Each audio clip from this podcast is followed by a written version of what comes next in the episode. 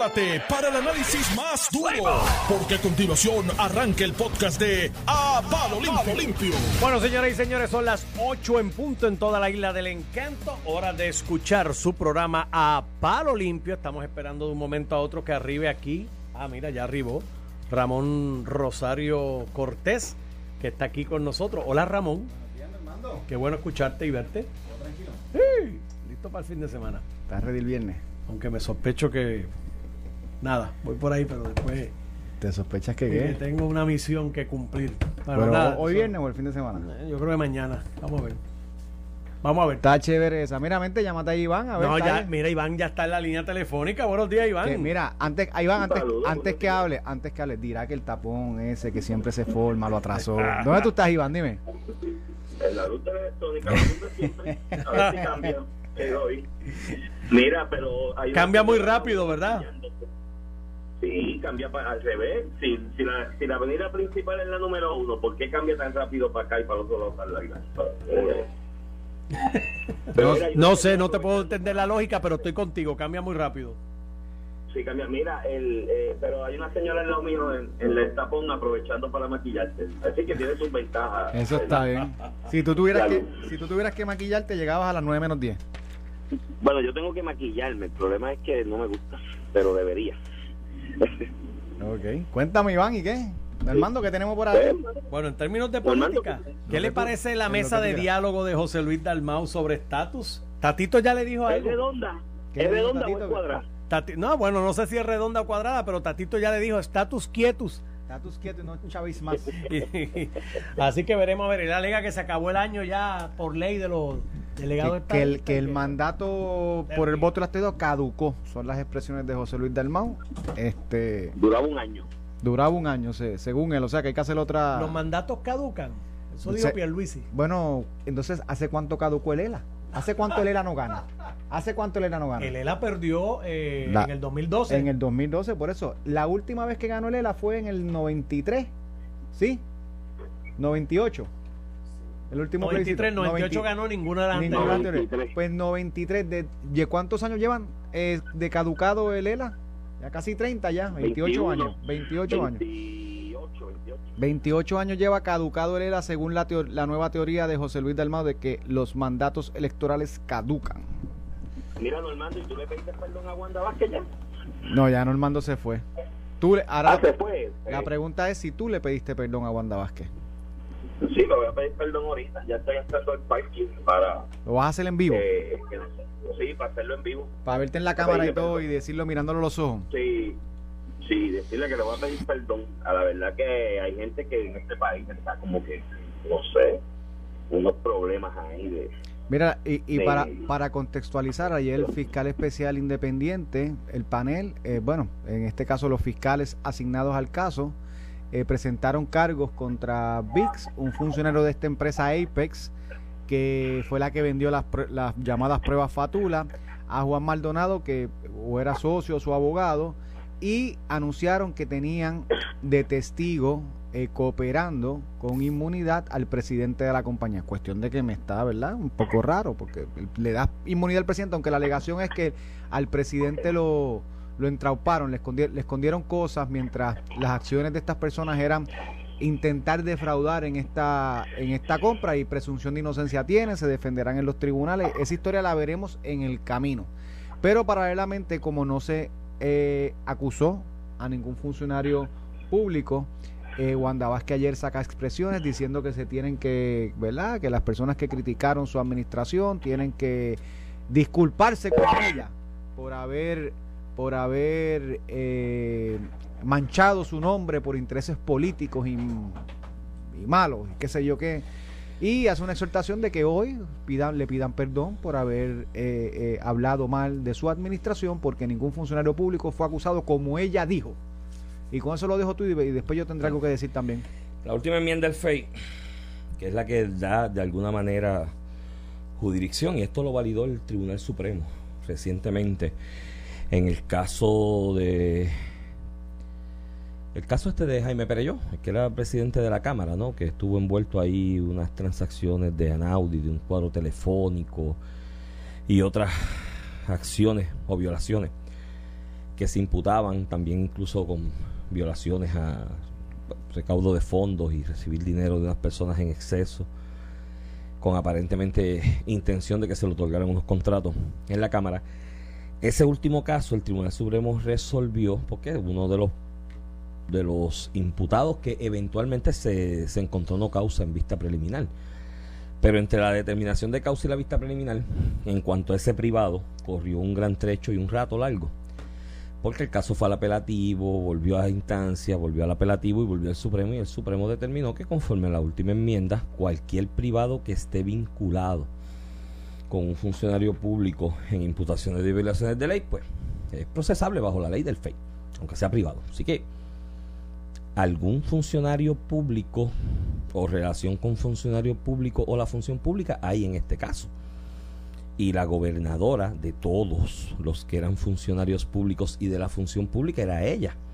Entonces, ¿cómo yo le voy a pedir perdón si obviamente aquí el FEI está abrogando jurisdicción sobre unos privados por defraude o de alguna manera delitos contra la función pública en general, indistintamente de los que se imputaron o se pudieran imputar en el futuro, porque la investigación seguirá y hay gente que pide inmunidad y hay gente que puede pedir inmunidad en el proceso, así que si son delitos contra la función pública, que es lo que le da, le da jurisdicción al FEI sobre estos privados, pues como yo le voy a pedir perdón a la persona que estaba a cargo de velar por la sanidad de la función pública. porque eso es su delegación. Eso fue lo que se le Voy más allá. Eh, cuando Wanda Vázquez defendió esta transacción, la defendió porque no hubo nada ilegal, que se pudiera señalar y que no se tenía que ni investigar. Ella incluso emplazó a la Cámara de Representantes, Juan Oscar Morales, que dejara de investigar. Si hubiera dejado de investigar, eh, no hubiera pasado lo que pasó ayer o una investigación de algo que realmente había que investigarse independientemente si fuera delito o no. El hecho de que no me investigues, que fue su posición, quedó hasta el traste y el tiempo no le dio la razón. En efecto, había que investigar lo que hizo Juan, Oscar Morales y en efecto esa investigación condujo a acusaciones e independientemente no hubiera conducido a, acusaciones contra nadie de que había una compra rara y había que investigarla. Entonces, eh, el, el tiempo no le dio la razón, por el contrario, se la quitó. Ahora, si es una cuestión de que si el FEI no termina acusando a un funcionario público hay que pedir perdón, yo públicamente le pido que Wanda Vázquez se disculpe. Porque Wanda Vázquez patrocinó la acusación o, el referido del FEI de todos nosotros, incluyendo Ricardo Rosselló, que terminó en nada. Y ella lo patrocinó, lo permitió sin tan siquiera una firma de un fiscal. Y espérate, Iván, espérate, Iván, que voy por ahí. Tiene que pedirle perdón a Carlos Acevedo, a Fernando Gil, a Glorimar Andújar, a Tito Laureano a todos Wanda que los acusó, los refirió y el tiempo no le dio la razón a ella. Si esa vara es la que se le va a aplicar y la que señala la gobernadora que se debe aplicar, ella tiene muchos perdones y disculpas que hacer. Ahí mencionaste una lista de, de, algunos, porque son muchos más los que Wanda Vázquez, porque tienes que hacer memoria un poco hacia atrás y ahí estaba esta, esta muchacha que fue, perdón, esta joven que fue subsecretaria de la gobernación en la administración de Ricardo Rosselló. Eh, eh se me ve el nombre. Estabas allí. La que fue subsecretaria de la gobernación cuando ah, Ricardo Rosselló. Sí, sí, a mío.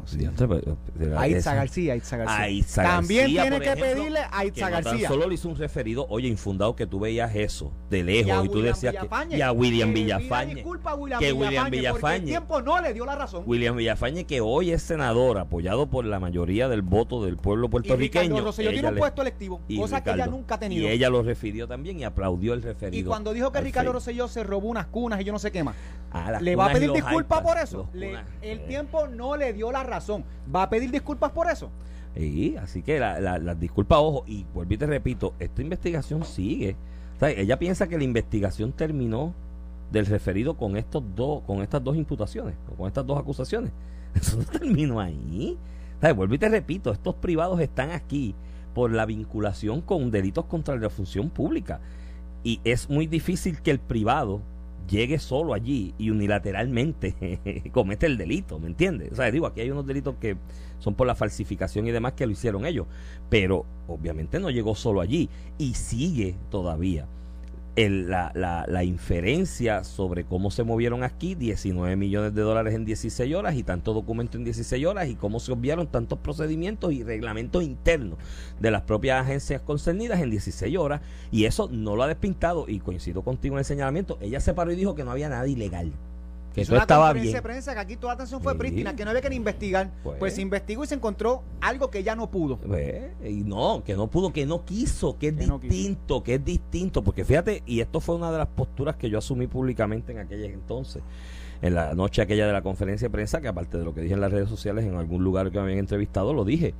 La función de ella ante los señalamientos públicos que se estaba haciendo sobre lo irregular o anormal de la transacción conforme a lo que es el orden ordinario del proceso en el gobierno, la función de ella no era irse a pararla, pararse allí a defenderla. La función de ella era decir, mira, yo voy a mandar a investigar. I- Iván, ¿Qué es lo que pasó aquí en hubo- detalle para informarle al pueblo? Pero ella se paró a defenderla, brazo partido. Iván, aquí hubo unos meses donde los referidos al FEI tenían que ver si el funcionario que le heredó de la administración de Ricardo Rosselló apoyaba a Pedro Pilicio o a ella. Bueno, ¿Te ahí, ahí se fue Fernando, Gil y Gloria eh, Marandújar y Acevedo y, Ca- Carlos Acevedo. Que era, lo refiero, y al final del día, ese referido que hizo su administración se demostró que era incorrecto, que no había ningún delito. Ella tiene que pedir disculpas o la pedirá para aplicarnos la misma vara. Sí, lo que pasa es que los egos, eh, y yo creo que yo no sé si es que ella aspira algún día a correr un puesto electivo nuevamente, o es que el ego es tan enorme que pararse así a boca de jarro a pedir disculpas cuando mire mi hermano, todavía eso no ha terminado, deja, dale tiempo al tiempo que madure. Ah, y no tan solo eso, aquí hay otros referidos que los incluye, que la incluyen a ella.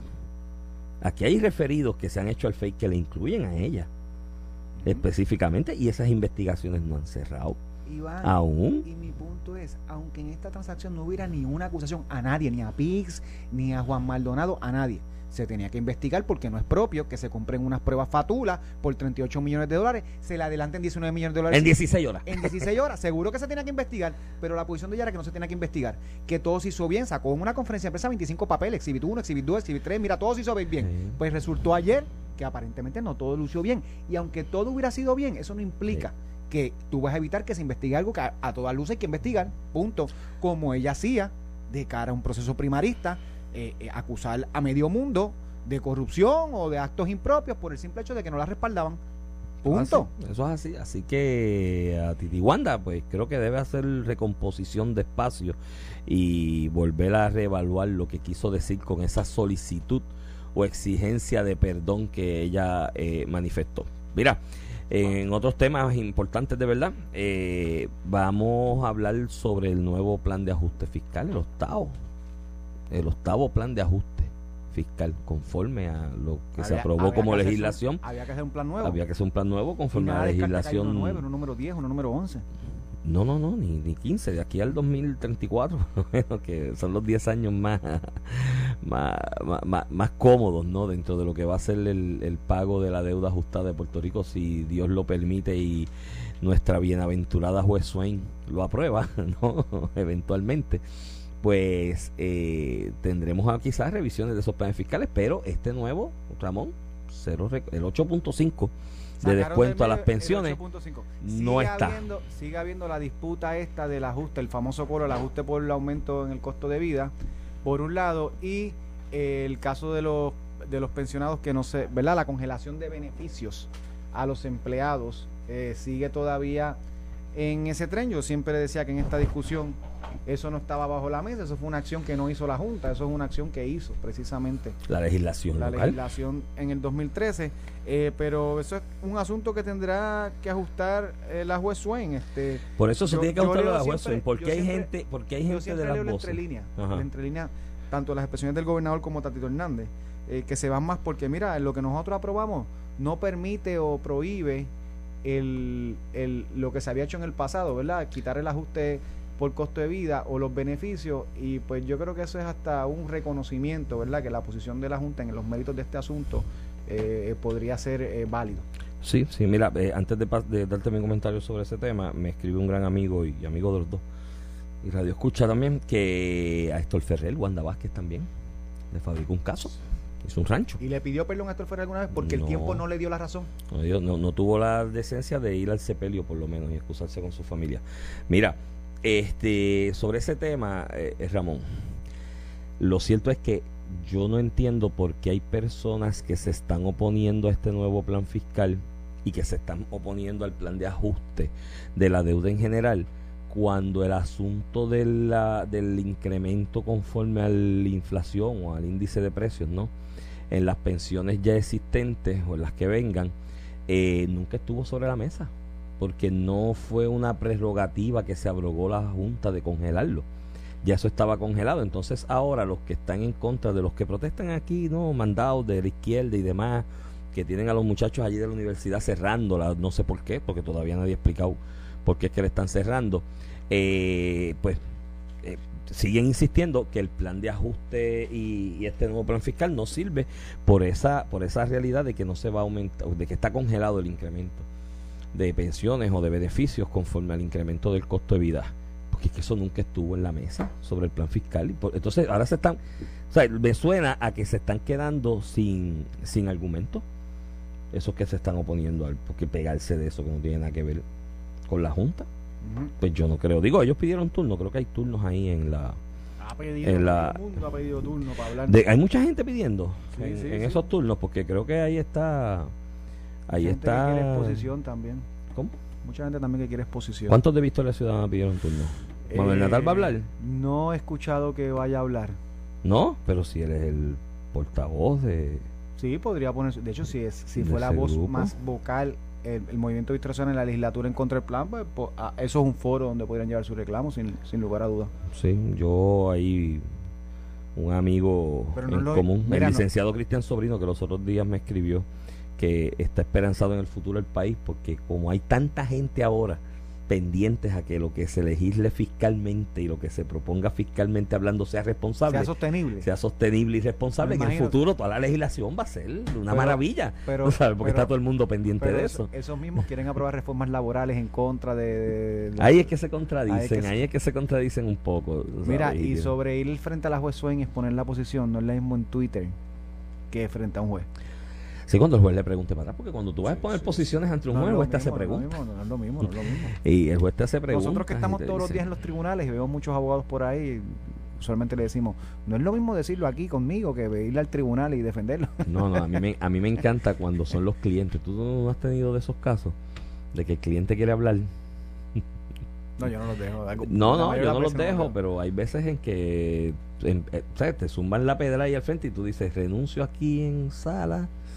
O espero le que- hago bien si renuncio, lo dejo que haga el papelón. Y viene y dice, no, señoría, porque lo que pasa es y cuando empiezan el juez o a la juez a hacerle preguntas, que tú ves que empiezan a trastabillar y es porque las cosas no son tan como, como aparecen. Pero nada, ahí estará y se aprobará con toda probabilidad. Digo, hay una, hay una realidad. Aquí ha habido casos, y en el, el de Argentina es el ejemplo paradigmático, que un 4% de los acreedores de alguna manera consiguió que el tribunal en aquel momento no aprobara un acuerdo inicial con la mayoría de los acreedores. Y dijo, no, espérate, es que esto adolece de A, B, C y D. Y aunque nosotros somos 4% nada más de los acreedores y aquellos son más, eso va a impactarlo incluso a ellos mismos y va a incluir a otros acreedores también que ustedes no se han dado cuenta que esto los va a impactar de manera adversa. Y en aquel momento un tribunal del sur, del distrito sur de Nueva York, precisamente de donde viene la juez Swain, no fue ella, obviamente, fue otro juez en aquel momento, dijo, mira, es verdad, no te voy a aprobar el acuerdo.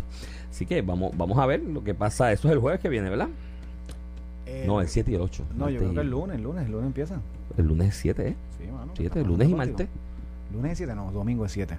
De verdad que estamos hoy a Yo creo que 5. empieza el lunes, el 8. El 8 y 9. Eh, hablando Son del, dos días. Hablando del domingo 7, cumplo 12 años de casado con verdad? la señora Rodríguez. Contra, pues felicidades y mi admiración y respeto a la señora Condolencias a la Rodríguez. señora Rodríguez. No, no, no, mi admiración puede soportar 12 años todos los días, mi hermano. yo creo que tú me estás soportando un poco más de tiempo que eso, sí, de seguro me llevas Pero no es todos los días. Pero no es y todos no los es todas las noches. O sea, Sí. son dos cosas distintas. Es más. es La más- intensidad, Y, y, es- una Eso un hora ángel, aquí. papá, esto es eso una hora aquí. eso es un ángel. No, no, se merece un estatus, un monumento allá en su pueblo natal. De Arecibo, su pueblo natal. porque van para final. ¿Viste el jueguito ayer? No, mano. Bayamón y Guaynabo. Mi, pésame a Ramón Luis. Mis felicitaciones a Ángel Pérez. Un juegazo. Oye, mano. pero un- un juegazo. Hasta el último, Sí, hasta sí. el último segundo, literalmente. Un juegazo. Tiro. Un juegazo. No, no, un juegazo. Y Bayamón había montado un equipo, una estructura de equipo brutal. Lo que pasa es que una lesión como la de Ángel Angelito Rodríguez, el MVP de la liga. De MVP, de la liga, y un muchacho que debe estar en NBA. Y él está en la organización de los Sí. Rockets de Houston. Yo no sé por qué no lo han subido, porque tiene. Yo veo el equipo de los Rockets de Houston después de la desmantelación. Pero el cubanazo, desmantelamiento. el Romero. Un jugadorazo. Bestia, Mojica. En el lado de en el lado de Guaynabo también el centro que trajeron es- está complicado. Sí, es muy, muy, muy buen jugador y muy buen dirigente que tiene Guaynabo.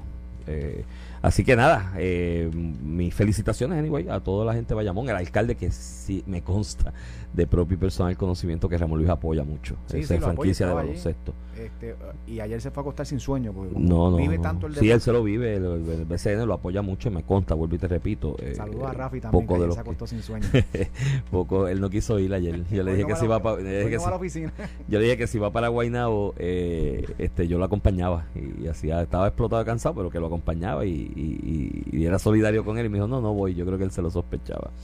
Así que estamos en, en esa en esa dirección y, y volviendo a lo del plan eh, de ajuste, ¿cuál va a ser la posición o cuál es la posición que he expresado eh, antes de entrar al estatus para dejarlo para la segunda media hora? Porque eso es un poquito más profundo y más complicado.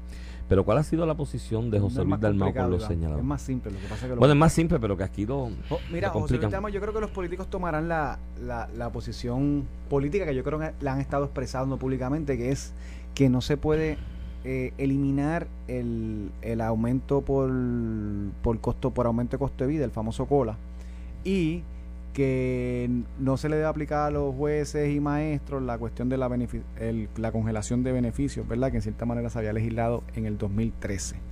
Así que supongo que eso es lo que la posición que tendrán eh, tanto en el tribunal como públicamente Iván porque es la simpática a nivel político. Eso no quiere decir que es la correcta o que es la que la juez eh, va a aceptar. Y pues en esta diatriba yo siempre he criticado cómo no cómo no le hablamos de frente verdad cuando aprobaron la, la ley de retiro digno tú y yo lo discutimos aquí no le digan a los retirados que se lo resolvió porque no lo y en efecto no lo resolvió. Punto No. la ley no llegó ni a primera base aunque la aprobaron unánime la No, firmaron. la juez la y declaró al, al ilegal. final el día es venderle un sueño a, a nuestros retirados, ¿verdad? Que están viviendo, eh, no solamente vivían al mínimo cuando, porque la pensión, eh, pues no les da, punto, es así, es una realidad.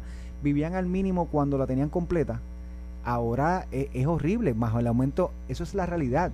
Pero esas personas que están viviendo así, tú decirles que le resolviste y le vas a devolver la pensión con una ley de retiro digno, pues, pues hasta cierto punto es hasta, hasta injusto y, y- y, fuerte contra esos mismos retirados. Una falta de respeto contra esos mismos Sí, porque tú retirados. no le vendes expectativas que no son realizables y tú eres dirigente político, por no decir líder, porque el líder conlleva otras cualidades, pero eres dirigente político y la gente piensa que lo que tú dices, no, lo que dice el dirigente político, pues está estudiado, analizado y que es el que los va a guiar por un camino de, la, de, la, de esperanza, ¿no? Y de porvenir.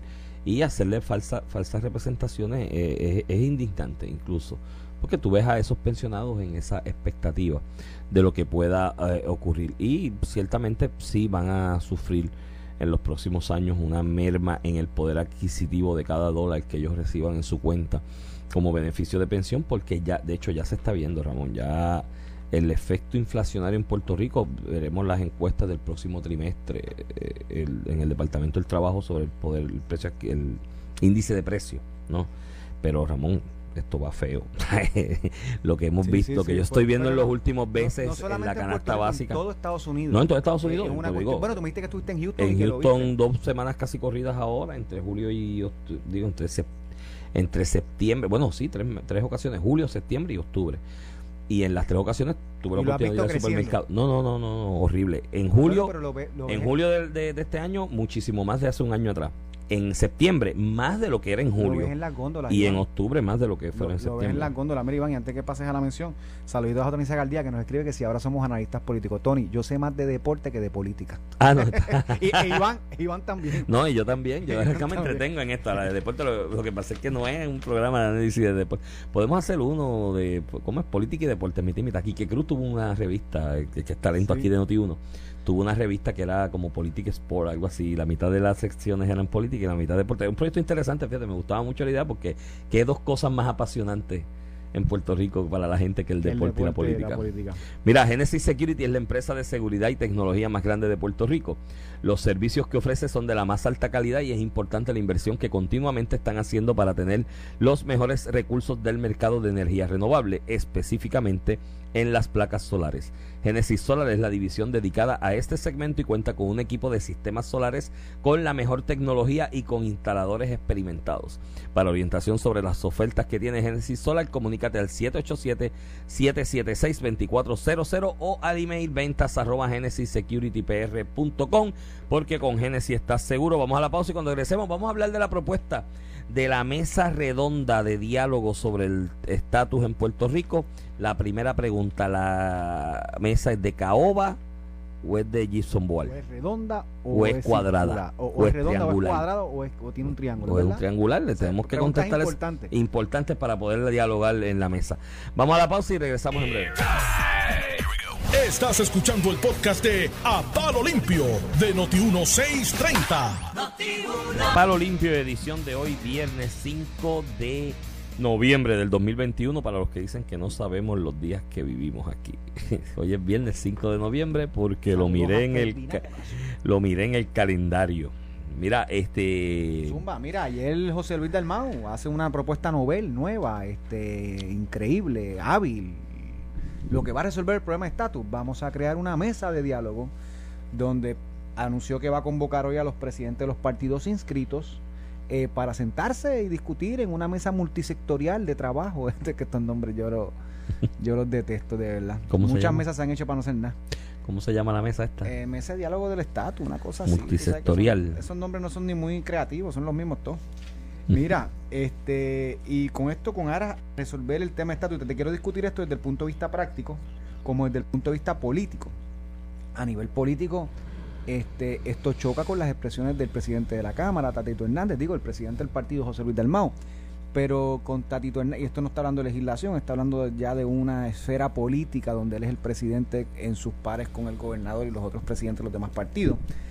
Este, pero básicamente eh, Tatito Hernández no solamente con una facción, incluyendo a Aníbal Acevedo había apoyado el proyecto del Congreso de Nidia Velázquez y Alexandro Ocasio, sino que había dicho que el tema del estatus no debía ser prioridad este cuatrienio a nivel legislativo. Tatito eh, Jesús, Luis Dalmau, asediado con un problema que tienen todos los presidentes del Partido Popular, por lo menos por los pasados 20 años, que es atender el tema de estatus con una ¿verdad? Con fracciones o divisiones dentro de su partido, unos más soberanistas que otros, otros quieren resolverlo ya, otros no quieren discutir el tema por entender de que políticamente le afecta a la institución.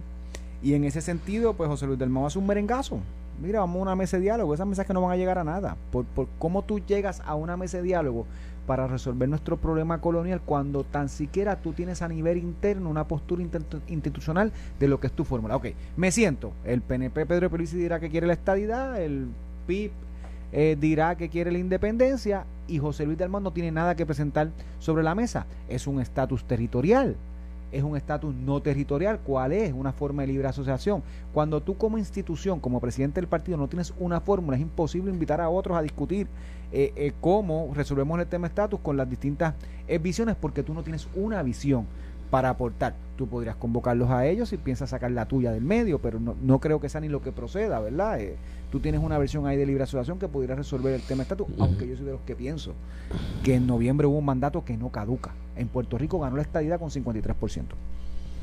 Con ese mandato no caduca como no caduca el que eligió a José Luis Dalmau en las elecciones, en esas mismas elecciones, como no caducó al año el que eligió a Pedro Pierluisi en esas mismas elecciones.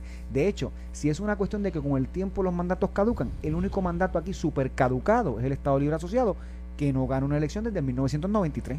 no, y que el mandato 28 años que el Estado Libre Asociado, eh, que el Estado Libre Asociado no ha tenido el respaldo del pueblo de Puerto Rico. y, pues que está bien y que el respaldo aquel del 52 se realizó bajo unos planteamientos y premisas que la historia nos han demostrado que son incorrectos y que no son ciertos, ¿no? Además de eso. Mira, yo, déjame ver por dónde, dónde te lo comienzo. Cualquier invitación a hablar sobre estatus eh, y resolver el problema del estatus, ¿no? Y, y dialogar y deliberar sobre el mismo, yo no la puedo rechazar de plano. No obstante, el problema del llamado que hace el presidente del Senado, que le tengo que atribuir la buena intención del mundo de tratar de trabajar esto de manera eh, amplia ¿no? y deliberativa.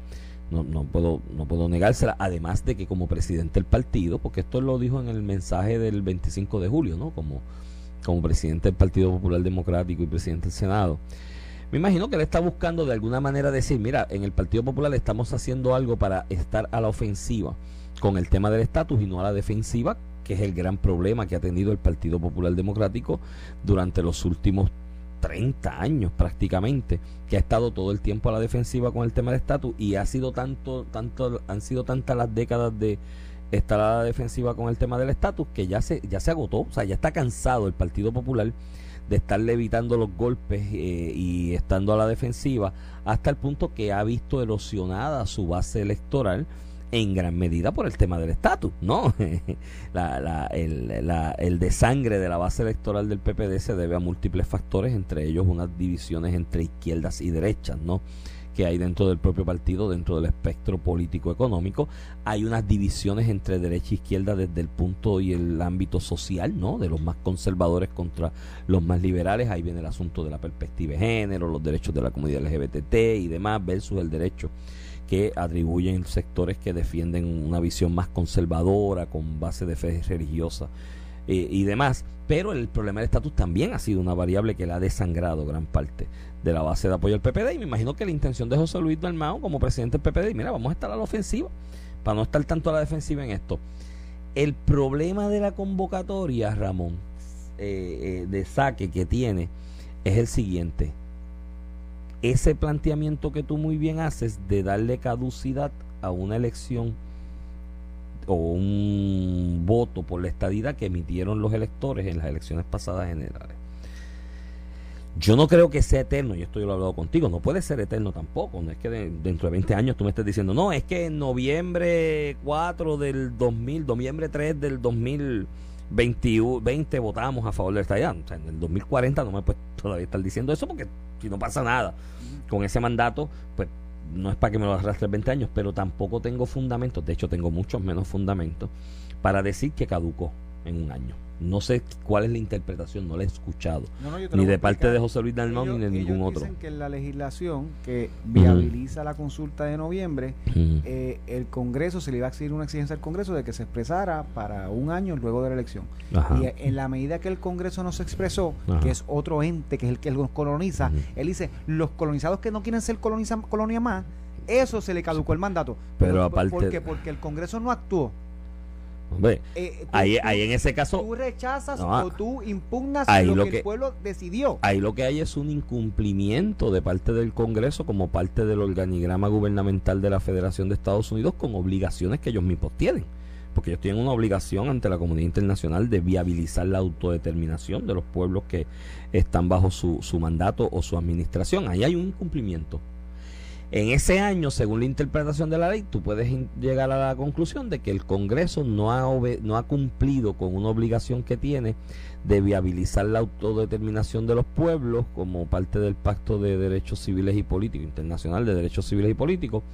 Entonces, si no cumplió en ese año ese mandato, queda entonces por ver qué hace el gobierno de Puerto Rico, ¿no? Como representante del pueblo que se autodeterminó en esa elección y dijo, que prefería en su ejercicio de autodeterminación integrarse formalmente a la Federación de Estados Unidos, quedara del gobierno de Puerto Rico, qué próximos pasos tomo para exigir cumplimiento con esa obligación que tiene. Ahí tienes el asunto de los delegados por la estadidad, que te acuerdas el chiste de la cartulina, que lo habíamos comentado aquí, yo lo analicé contigo, ojo con hacer chiste con la cartulina, porque en Washington DC históricamente ha sido así, personas que van allí no solito. no es la cartulina, es que son estadistas. No, no, no. Antes, ah, había una cartulina de otra gente. Sí, sí, pero. respaldando el proyecto Unidad Velázquez, eso era reclamo. Está bien, pero para no, para no entrar en esa. Eh, el chiste de la cartulina, lo que te quiero decir es: mirate cuántos son. Antiel hubo cincuenta y pico personas ahí, se convocaron 51, pero había más de 51 eh, hace un. Creo que fue ayer o Antiel en Washington DC apoyando esa iniciativa, porque está bien, estaba la cuestión icónica de los 51, con Estado 51, demás, y, engancharlo en ese discurso, pero sí me consta por, por, visuales, por gente con la que me he comunicado, que allí, allí hubo mucha gente eh, en los alrededores de Casablanca hace un día o dos eh, apoyando. El asunto está allá y seguirá entonces ese asunto de los moviéndose. Creo que sería más viable llevar gente a la mesa a hablar sobre el estatus por parte del presidente del Senado, José Luis Dalmau, reconociendo al saque de que aquí hubo un voto mayoritario en una elección general que no vas a tener, Ramón, no vas a tener otra convocatoria igual del electorado puertorriqueño en términos porcentuales. Que justifica el puesto del presidente del Senado. Por Iván. eso es la elección general. ¿Qué otro? Aquí no hay encuesta, no hay referéndum, no hay plebiscito que tú puedas comparar con una elección general en cuanto a participación. Así que no debe caber lugar a dudas y esta es mi posición. Y yo soy libre asociacionista, no soy estadista, vuelvo y te lo repito, pero no soy nadie, vuelvo y lo repito, para decir que aquí el pueblo votó mayoritariamente. Ah, nos tocó a nosotros, a los libres asociacionistas, defender nuestro proyecto y no lo hicimos. No lo hicimos, que lo debemos hacer en lo prospectivo por si finalmente aquí hay un bloqueo a la estadidad de nivel tal que la gente diga y el pueblo decida, mira, pues si no es estadidad, pues voy por libre asociación, pues eso nos toca a nosotros. No puedes partir de la premisa de decir que ese mandato no es válido y que caducó. Yo creo que ganaría mucho más el presidente diciendo, mira, hay una realidad, ganó la estadidad. Se están haciendo unos esfuerzos por adelantar ese mensaje a nivel congresional. Vamos a sentarnos aquí todos a hablar sobre las alternativas procesales en cuanto al tema del estatus, reconociendo de que hay un mandato. Al tú descartar el voto por la estadidad, porque sí, porque yo dije que pues ya mataste el diálogo. Ya lo mataste porque ya estás excluyendo a un sector de la discusión, no tan solo un sector, es al sector que te demostró en las, urta- en las urnas que es mayoritario. Yo no puedo hablar, y es un tema que a mí me apasiona y lo he estudiado y quiero tener el tiempo, algún día la situación económica me permitirá tener el tiempo para ello, para escribir más sobre el tema, y el, eh, que es el del estatus. Yo no puedo hablar de estatus, Ramón, hoy en Puerto Rico. Y no puedo iniciar una conversación o, o pensamiento o análisis sobre el tema del estatus descartando a los estadistas. Porque hay una realidad que hay gente que no la quiere aceptar, que dicen que no, que ustedes los estadistas no son mayoría, que apenas son un 43%. Mano, el problema es que la elección general descartó eso. Ocurrió. Eso pudo haber sido un planteamiento hace 10 años atrás. Hoy no lo puedo hacer. Iván, y la No puedes de hablar de estatus descartando a los la- estadistas, mano. pues. Y la mayoría del pueblo de Puerto Rico rechazó el ELA en el 2012. Y eso es una realidad también. una re- eso no- ¿quieres Y lo rechazó en el actual? 2017. Mira, Iván, coincido. Y, y mira la expresión de Dalmau. Para que tú veas la lógica por cual tú dices que el mandato del pueblo de Puerto Rico en la elección de noviembre caducó. Dice, el Congreso ha ignorado esa votación. Eso significa, estoy citando, eso significa que el mandato a favor de la estadidad ha caducado. Pero ¿en qué, pa, en qué mundo está, José Luis Dalmau puede decir esto? ¿En qué, en qué mundo vive? El, yo quiero terminar con la colonia y quiero ser Estado. Y ese es mi reclamo a los Estados Unidos, al Congreso de los Estados Unidos. Y él dice, bueno, pero el Congreso no te hizo caso, así que caducó tu intención, tu mandato. Y yo, pero como que caducó eso, una lucha que no se logró en el primer año. De hecho, si él hubiera dado pasos afirmativos, eh, tal vez hubiera eh, eh, ayudado a que el mandato, la voluntad del pueblo de Puerto Rico, que lo escogió a él también en un escaño por acumulación, se haga valer como se hizo valer con su presidencia. Yo no puedo decir, José Luis Dalmau ya no ha logrado nada en la Asamblea Legislativa ni movido ninguno de sus programas. Caducó su mandato, se tiene que ir. No, porque el pueblo de Puerto Rico lo escogió democráticamente Por y eso. sus pares lo cogieron como presidente del Senado. Ese mandato no caduca al año. Así que Está de todos perseguir que la voluntad del pueblo se cumpla y el le duela a quien no le duela. En Puerto Rico ganó la estadidad con las mismas condiciones que había perdido Lela en el 2012. Uno contra todo. En el 2012 la primera pregunta es, ¿usted está de acuerdo con el estatus territorial? ¿Lo quiere, ¿Lo quiere continuar? Y la gente dijo que no. En este era estadidad, o sea, todos contra estadidad. Y ganó mayoritariamente, eso es así. que fue una propuesta que surgió en el PPD originalmente. Porque esa propuesta de la estadidad sí o no, bajo la premisa de que la teoría del trípode, si tú le quitas dos partes a- Sí, sí, al trípode se cae. Los independentistas y los estaloristas iban a votar en contra y le ibas a ganar. Exacto. Esa teoría la, la apoyó desde el principio Héctor Ferrer. Y David Bernier la cogió en su programa de gobierno. La propuso con si ganaba las elecciones. Ujú. Pero te voy más allá. Alejandro García Padilla, cuando estaba como presidente del partido y candidato a la gobernación y se opuso a la legislación del 2012, decía, y lo decía, y ¿por qué están todo el mundo pon- poniendo a todo el mundo a competir contra el ELA? ¿Por qué no ponen la estadidad? Yo no me acuerdo de eso, pero... ¿Te acuerdas que la propuesta era... Sí, sí, eso se debatió, él era senador y la- se vio en sus vistas. y la propuesta era, digo, la propuesta, La propuesta el era la primera pregunta en contra de la ¿era sí o no? y ponías a todo el mundo a votar con ELA. Y la respuesta es, pero pongan la estadidad, pues mire, eso se hizo ahora y ganó. Que de hecho yo se lo había dicho a algunos amigos en común estadistas que sé que estuvieron empujando esa idea desde su génesis, desde su, ger- de germen, ¿no? De que yo decía, ¿tú estás seguro? ¿Ustedes tienen números para decir que la mayoría votará por la estadidad? Pues mira, sí, mano. Ahí está. De hecho, no es tan solo que votaron por la estadidad, Ramón, es que la estadidad sacó 200 mil votos más que el gobernador. Que el gobernador que, que recogió la mayoría de los votos o la pluralidad de esa totalidad de los votos. O sea que la diferencia del apoyo a la estadidad, Ramón, ya es algo que es suprapartido. No tiene que ver con el PNP exclusivamente. No, aquí en, en, en, en, algún momento se hablaba pues del Estado Libre Asociado y su, y su apoyo general en la sociedad, en el electorado, va a depender de la fortaleza institucional del PPD, el apoyo a la estadidad va a depender de la fortaleza institucional del PNP y el PIB lo mismo con la independencia y el PIB tiene sus problemas, así que jamás seremos, jamás ganará la independencia un plebiscito o un referéndum. En esta elección se rompió con ese planteamiento. Aquí en esta elección se demostró que la estadidad tiene más apoyo o tiene un apoyo sustancial por encima de la salud institucional del PNP como institución partidista de 200 mil votos. No es poca cosa, es de 200 mil votos. Eh, la diferencia es 20%.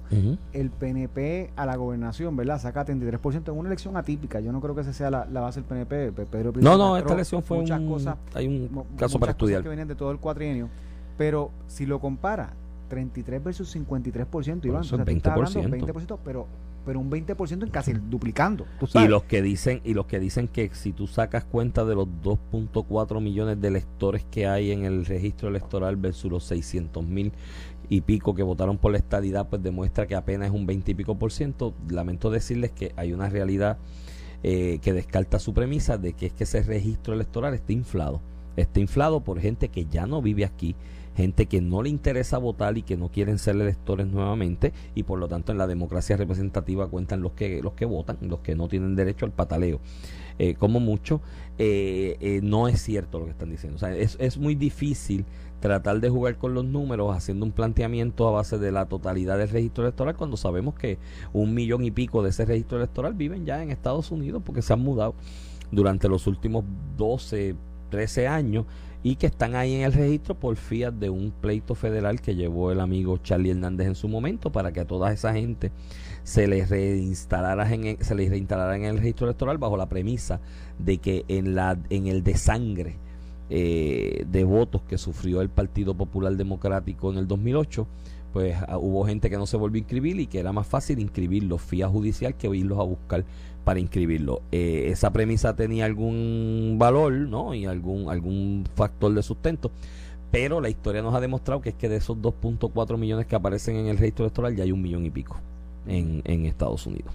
Porque la emigración aquí ha sido larga desde el 2008, 2004 para acá, no específicamente en estos últimos 16 años. yo creo que para la próxima elección vamos a ver más o menos una un registro activo más, más fiable con la realidad, porque ya pasaron dos elecciones después del, del 2016, ¿verdad? Eh, eh, y eso pues nos va a permitir pues limpiar el registro, el, el, el, récord electoral con las personas que, que se fueron, incluso luego de María, que fue muchísimo, una migración mayor en el 2017. Sí, no, yo creo que esa es la que, la que tenemos con este estatus. Lamentablemente, Ramón, creo que la mesa de diálogo salió a polilla. Desde el principio, porque la materia prima no no fue la mejor bajo el planteamiento en que se esto es una medida de refrito que atiende yo fíjate y, y entiendo cómo la medida atiende eh, un problema político interno del Partido Popular. Esto José Luis Dalmau drivea la bola, lo saca de la Asamblea Legislativa, lo ponen los presidentes de los partidos, donde él puede controlar el discurso. Fíjate que hasta políticamente es el libro que siempre han usado y le saldrá para su fin, que es no discutir este tema, alargarlo y sacar el Partido Popular. Ni tanto porque Tatito le tiró ahí, parece que un salpazo. Y le va a zumbar dos o tres más, y Aníbal Acevedo Vilá y todos los que, los que quieren mover el tema en particular pero para efectos políticos de su presidencia, ¿verdad? Yo, yo, no veo a José Luis Dalma corriendo para la gobernación. ¿No? Le permite... No lo ha descartado. Yo no, no, lo veo, no, no, estoy diciendo, no estoy diciendo, oye, sigue siendo presidente del Senado. Y presidente del partido. Hoy yo no lo, y presidente del partido, hoy yo no lo veo. No, eh, Por eso puede cambiar, yo no lo sí, Pero obviamente ahora mismo al... Pero le permite a él un time out eh, de una disputa interna que siempre ha afectado al Partido Popular y en ese sentido, pues pues estamos ahí. Pues además, mira, estamos a cuánto hoy, a 5 de noviembre del 2000. maestra está haciendo más señales, no, ni lo entendí. Que te pero vayas. parece controlable, no, pero para despedirnos con este pensamiento, estamos a 5 de noviembre del 2021, ya pasa un año y dos días desde las elecciones y no tenemos ni tan siquiera una inferencia razonable de quién va a ser el candidato del Partido Popular Democrático. La primera vez en la historia política electoral moderna que, ocurre esto. refleja el ¿Mm? problema que tiene el Partido Popular de percepción. Bueno, Iván, buen Nos vemos. semana. Esto fue el podcast de a, Palo Limpio de Noti1630. Dale play a tu podcast favorito a través de Apple Podcasts, Spotify, Google Podcasts, Stitcher y notiuno.com.